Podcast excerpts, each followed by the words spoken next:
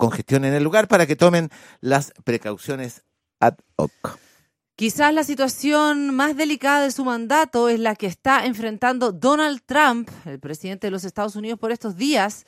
Ello luego de las declaraciones de su ex abogado personal, Michael Cohen, quien admitió en un acuerdo de culpabilidad que el candidato había dirigido y coordinado esfuerzos para ocultar pagos el 2016 a dos mujeres la idea era acallarlas a fin de influir en la elección. Esto es considerado una violación de las leyes de financiamiento de la campaña, lo que abre la posibilidad de que la Cámara de Representantes haga un juicio político contra el presidente en noviembre. El presidente Trump además declaró en Fox que efectivamente eso había sucedido porque él se había enterado después y era con su plata. Bueno, muy interesante este tema, ¿eh? bien, eh, bien potente está en línea con nosotros, eh, Patricio Zamorano, él es analista internacional y además director ejecutivo de la consultora, eh, está en Washington DC, infoamericas.info. Patricio, buen día, muchísimas gracias por atendernos. Hola, hola, buenos días a todos, ¿cómo están? Muy bien, muchísimas gracias por atendernos, queríamos. Nos pareció eh, muy pertinente poder conversar contigo, Patricio, para, para conocer tu, eh, a ver, tu visión de este tema y cómo nos podrías, eh, a, ver, a la distancia, saber si es, efectivamente es complejo el escenario de Trump o siempre es posible negociar una salida, bueno, con este tema y con la situación particularmente de estos dos eh, colaboradores que ha tenido muy estrechos.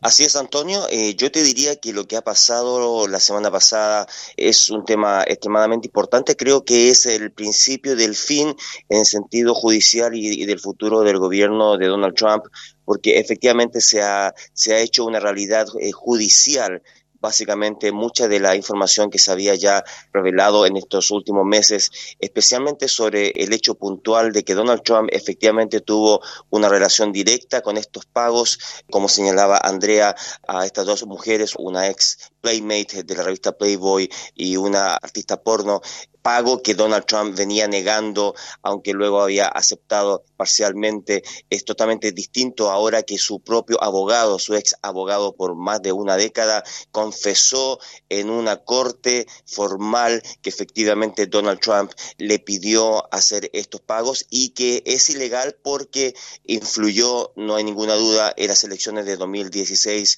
que lo llevaron a la presidencia de los Estados Unidos. Ah. Entonces, es la primera vez que el nombre de Donald Trump está involucrado directamente como presidente en una corte de los Estados Unidos y es importante porque el sistema judicial de los Estados Unidos tiende a ser muy eficiente y en ese sentido hay un problema grave para Donald Trump de cómo neutralizar esta verdad judicial que se está construyendo contra él, ¿no? Ahora, eh, hay una cosa que no entiendo. Eh, efectivamente, ¿qué es lo que es ilegal? Lo que eh, yo tengo entendido que sería ilegal, que finalmente se trató de, cuando se le paga a estas mujeres, se utiliza de alguna manera una suerte como, entendiendo como una boleta o algo que tiene que ver con platas de la campaña, ¿no? No el hecho de pagarles. Si me puedes explicar ese... Sí, esto es bastante complejo de, ah, entender, pero, un poco para simplificarlo. Cualquier dinero que se utilice en los Estados Unidos que tenga alguna influencia en una elección es considerado ilegal en el sentido de que no se declaró y que no se señaló como gasto de la campaña ah, electoral. Eh, las campañas electorales en los Estados Unidos son muy legalizadas, tienen una cantidad de gastos que tiene límites que tiene una forma de ser declaradas, que tiene una limitación en cuanto al tiempo, que tienen limitaciones en cuanto a los donantes, etcétera, etcétera. Todo eso se obvió en este, en este caso porque justamente eran dineros que se estaban utilizando para ocultar estos escándalos sexuales justo en la campaña electoral de Donald Trump. es decir, no es un tema personal, no es un tema, un simple escándalo sexual, el hecho de que se hubiera eh, escondido estos pagos dentro de un contexto electoral ya es un crimen y es por eso que el abogado confesó, porque sabe que esto eh, le va a traer cárcel y en ese sentido prefirió básicamente negociar, viendo justamente también el abandono comunicacional del que fue víctima de Donald Trump, porque Donald Trump ha abandonado a su abogado y lo está tratando como enemigo ahora. ahora Entonces, en ese sentido se pueden esperar muchas más confesiones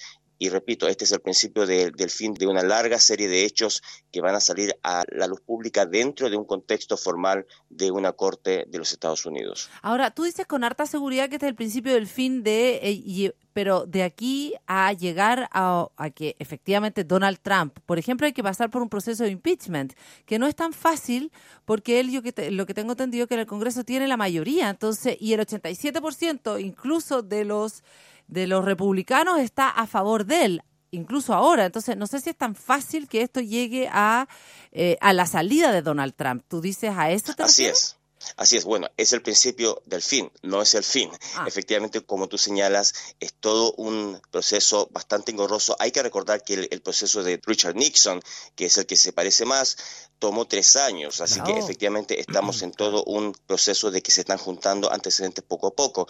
Efectivamente, no se puede hacer una acusación constitucional si no, eh, si el Partido Demócrata o quienes aprueban esta acusación no tienen una, una mayoría simple en la Cámara Baja o Cámara de Representantes y de ahí pasa al Senado donde se necesita un altísimo quórum. Son dos tercios del Senado que tienen que votar como jurado y básicamente expulsar a Donald Trump de la presidencia de los Estados Unidos. El Partido Demócrata tiene menos de la mitad del Senado en este momento, es decir, republicanos tienen que abrirse a la posibilidad de expulsarlo.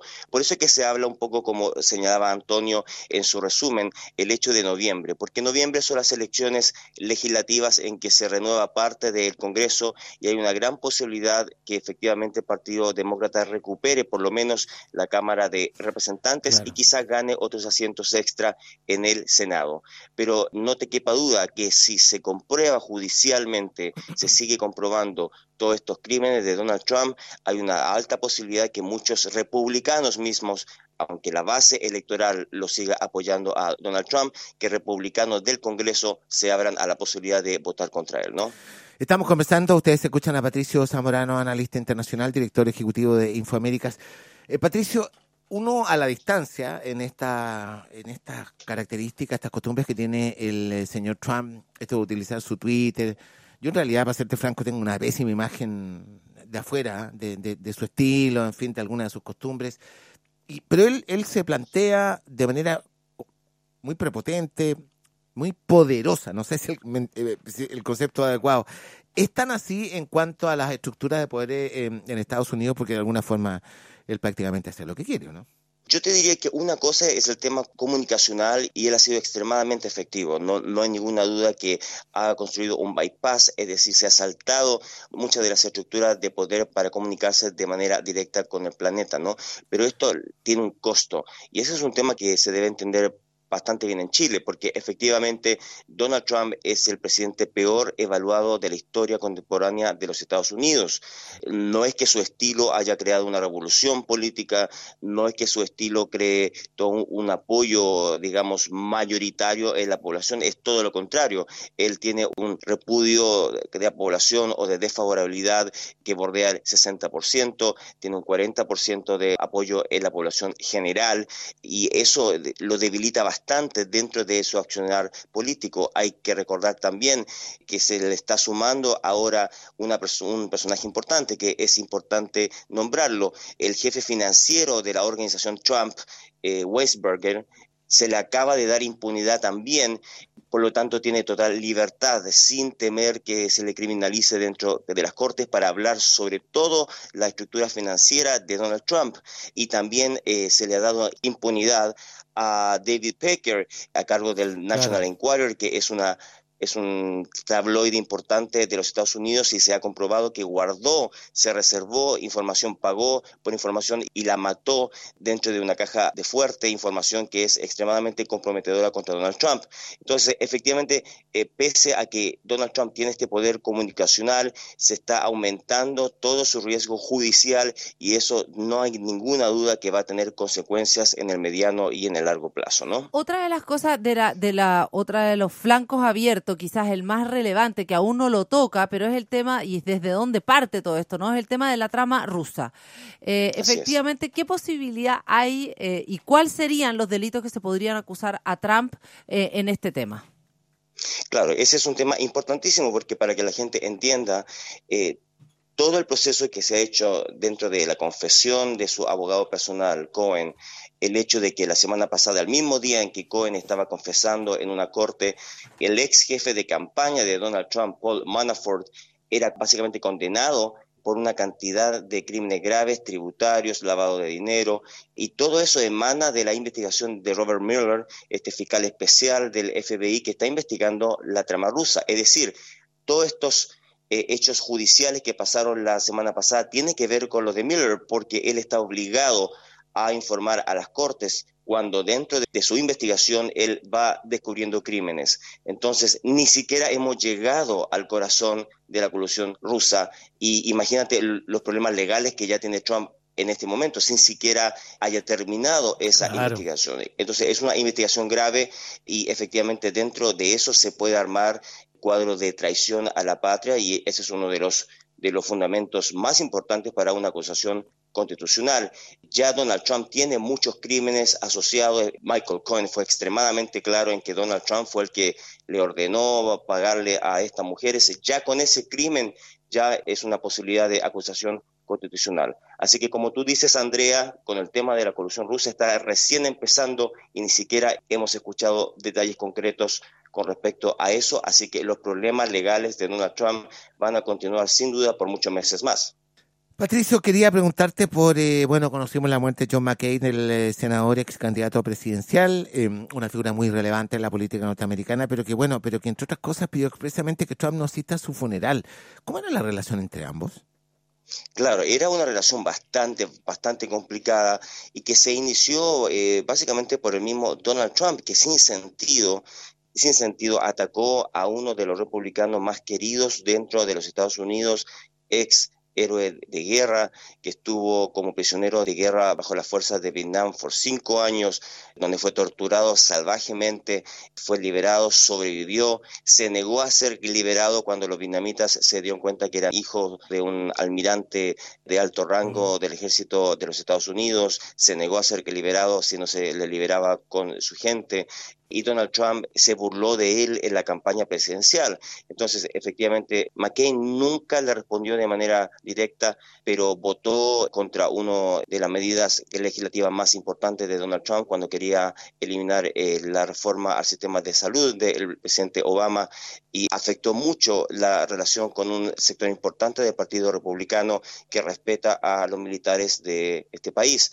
Entonces, Donald Trump yo creo que tuvo un error político importante y McCain muere con este gesto pidiendo que Donald Trump no vaya a su funeral. Entonces, efectivamente hay que recordar fuertemente eso, pese a que Donald Trump tiene un apoyo importante dentro del corazón de los republicanos, hay muchos legisladores de la línea de McCain que no concuerdan con Donald Trump y que no lo siguen apoyando desde el Congreso de los Estados Unidos. Ese es un tema importante. Donald Trump no tiene apoyo completo de su propio partido justamente por, su estilo y por este tipo de hechos que se consideran bastante lamentables de, haber ofendido a un héroe de guerra que para la cultura de los Estados Unidos es extremadamente importante, ¿no?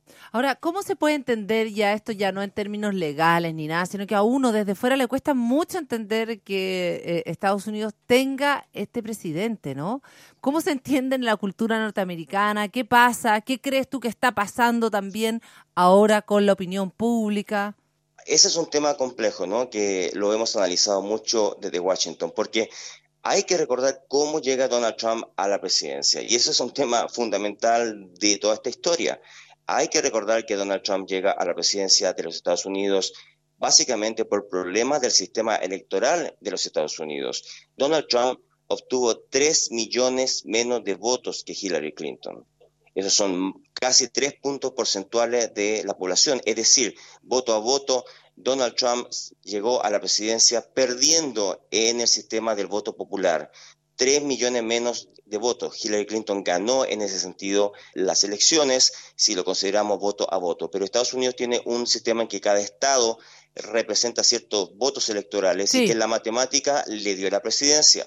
No, sí, pero es eh, fenómeno político. Y hay otro cálculo, son aproximadamente 90 mil votos de ciertos condados, de ciertos estados clave que le dieron la presidencia a Donald Trump. Entonces, cuando tú ves eso, eh, se puede explicar un poco cómo es posible que un presidente tan poco popular, con un nivel de, favorabilidad tan bajo, mm. haya llegado a la presidencia de los Estados Unidos. Él también fue el candidato con menos porcentaje de, de favorabilidad de la historia contemporánea de los Estados Unidos. Entonces, eso te explica un poco para entender que esto no es una revolución, no es una nueva forma de hacer política, es casi un accidente político que pasó el año 2016, que el Partido Demócrata también tiene que hacerse responsable, porque efectivamente no hizo buena campaña, su candidata Hillary Clinton tenía muchas debilidades. Entonces, eh, te puedo decir con toda propiedad, viviendo aquí en los Estados Unidos ya casi 20 años y en el corazón de Washington, DC, que el tema de Donald Trump efectivamente sigue causando una división profunda en la cultura de los Estados Unidos, que no hay acuerdo en torno a, su figura, que un gran porcentaje de la población que no concuerda con la forma en que eh, ejerce su administración. Y dentro de, de la derecha de los Estados Unidos también hay dudas sobre la dignidad que él ha traído a la presidencia, que hasta ahora demuestra ser bastante baja, ¿no? Y comete errores fundamentales cada semana en materia de política exterior, en materia de política comercial. Entonces, efectivamente, yo te diría que por lo menos se puede señalar claramente que es un factor divisivo profundo de la cultura de los Estados Unidos, no hay ninguna duda. ¿Qué va a pasar ahora con los medios y Trump? Porque cada vez están más agarrados, o sea, cada vez hay más disputas. ¿Qué pasa con eso? Parece que lo único que efectivamente estarían como en condiciones de reportear son Fox News, ¿o no? Así es, él se ha preocupado también eh, no solo de polarizar a la sociedad de los Estados Unidos, a la comunidad de la inteligencia militar, eh, a la comunidad comercial, también hay un tema grave con respecto a los medios de comunicación. Los medios de los Estados Unidos tampoco eran ángeles de, la libre información. Eh, todos los medios de los Estados Unidos, igual que en Chile, tienen su ideología, tienen su forma de enfrentar la realidad política y los Estados Unidos, por cierto, que tiene el mismo problema de concentración de medios o de uso de agendas políticas dentro de la agenda informativa. Pero lo que ha hecho Donald Trump es eh, efectivamente crear una situación extremadamente peligrosa en que los medios de comunicación han perdido validez frente a la población, puesto que él repite cada vez que se informa de una manera verídica contra él o se le critica basado en hechos, él califica esas informaciones como informaciones falsas, ¿no? Eh, la famosa expresión fake news al que nos tiene acostumbrados. Y eso ha provocado, yo diría, una debilidad importante dentro de la posibilidad de denunciar semana a semana muchos hechos irregulares, criminales que emanan de la administración de Donald Trump. En ese sentido, él ha sido muy exitoso, muy inteligente porque ha neutralizado ese ataque importante desde la prensa. Y lo prueban un poco las encuestas, porque dentro de quienes se consideran militantes del Partido Republicano, efectivamente él tiene un apoyo importante aún. Y cada vez que habla contra los medios de comunicación, le está hablando a ese electorado, no le está hablando al electorado general de los Estados Unidos. Entonces, hay mucha preocupación dentro de este país eh, por el, tema de, que se ha debilitado el rol fiscalizador de la prensa interna aunque las cifras concuerdan también, como señalaba antes, que no está haciendo mella en el sentido general de favorabilidad. Efectivamente, Donald Trump es el peor presidente evaluado aún de la historia contemporánea de los Estados Unidos y eso pese a la campaña que ha realizado contra los medios de comunicación. ¿no? Patricio Zamorano es analista internacional, director ejecutivo de Infoamérica. Patricio, muchas gracias por habernos atendido. Que tengas buen día. Ha sido un tremendo placer, Andrea, Antonio, un placer saludarlo desde Washington, D.C. Saludos a todos. muy amable, muchísimas gracias.